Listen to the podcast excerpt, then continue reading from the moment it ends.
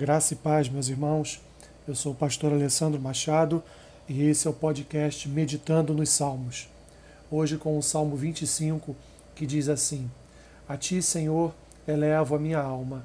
Deus meu, em ti confio. Não seja eu envergonhado, nem exultem sobre mim os meus inimigos. Com efeito, dos que em ti esperam, ninguém será envergonhado. Envergonhados serão os que sem causa procedem traiçoeiramente. Faze-me, Senhor, conhecer os teus caminhos, ensina-me as tuas veredas. Guia-me na tua verdade e ensina-me, pois tu és o Deus da minha salvação, em quem eu espero todo dia. Lembra-te, Senhor, das tuas misericórdias e das tuas bondades, que são desde a eternidade. Não te lembres dos meus pecados da mocidade, nem das minhas transgressões. Lembra-te de mim, segundo a tua misericórdia, por causa da tua bondade, ó Senhor. Bom e reto é o Senhor, por isso aponta o caminho aos pecadores, guia os humildes na justiça e ensina aos mansos o seu caminho. Todas as veredas do Senhor são misericórdia e verdade para os que guardam a sua aliança e os seus testemunhos. Por causa do teu nome, Senhor, perdoa a minha iniquidade, que é grande. Ao homem que teme ao Senhor, ele o instruirá no caminho que deve escolher. Na prosperidade repousará a sua alma, e a sua descendência herdará a terra. A intimidade do Senhor é para os que o temem, aos quais ele dará a conhecer a sua aliança. Os meus olhos se elevam continuamente ao Senhor, pois ele me tirará os pés do laço. Volta-te para mim e tem compaixão, porque estou sozinho e aflito. Alivia-me as tribulações do coração Tira-me das minhas angústias, considera as minhas aflições e o meu sofrimento, e perdoa todos os meus pecados. Considera os meus inimigos, pois são muitos e me abominam com ódio cruel. Guarda minha alma e livra-me, não seja eu envergonhado, pois em ti me refugio. Preserve-me a sinceridade e a retidão, porque em ti espero.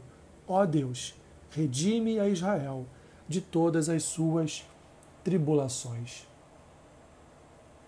Salmo de Davi, um lamento. O salmista pede ajuda a Deus por vários problemas. Pecados e ataques inimigos são a tônica do salmo.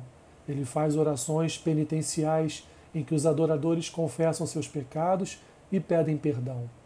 Davi dirige suas orações direta e exclusivamente a Deus, em contraste com os ímpios que buscam socorro em seus deuses pagãos mas os que esperam no Senhor jamais serão envergonhados. Sua oração e louvor são de confiança no Senhor e em seu socorro. Ele dirige o seu desejo, anseia e coloca o coração na providência divina.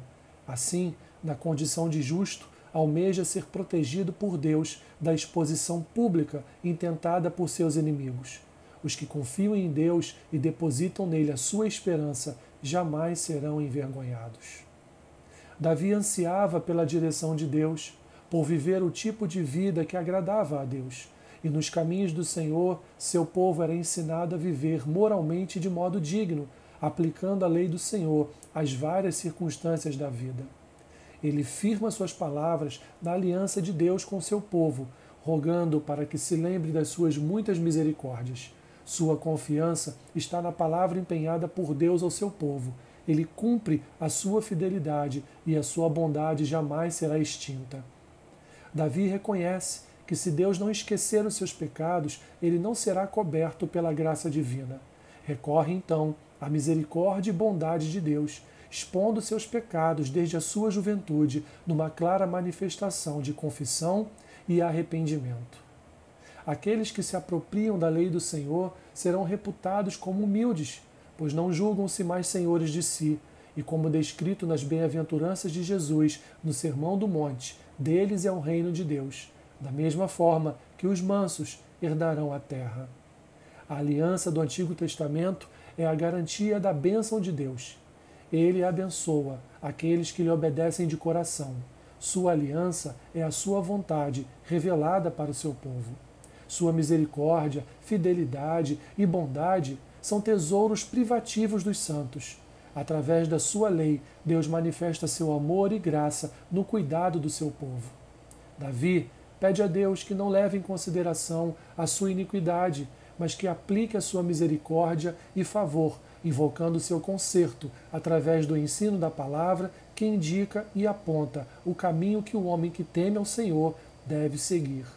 Neste temor, Davi reconhece que Deus não se dá ao íntimo daqueles que desprezam a sua aliança. Antes, abençoa os seus e os preserva das suas promessas. Novamente, Davi se eleva a Deus, versículo 15, mas agora com seus olhos, na certeza de que ao olhar para o seu Senhor, encontrará refrigério para a sua alma, consolo para os seus dias, amparo e escudo contra as adversidades. Os seus olhos de fé invocam a atenção, a compaixão, o alívio, a libertação, a consideração, o perdão, a guarda, o livramento, o refúgio, a preservação e a redenção de Deus. Versículos 16 ao 22. Seu pedido de perdão e proteção expressa sua confiança em Deus. Em certa medida, ele reconhece que seus pecados colaboraram para o ataque de seus inimigos, mas, em esperança, ele se achega ao trono da graça, em arrependimento aflito e seguro de que somente Deus poderá aplacar a ira dos ímpios e lhe garantir a paz. Por fim, o salmista não deixa de interceder por Israel, estendendo sua oração pessoal à nação, na expectativa do socorro de Deus, na fidelidade da sua aliança. Minha oração, meus irmãos, é para que nós possamos chegar diante de Deus em arrependimento e confissão dos nossos pecados.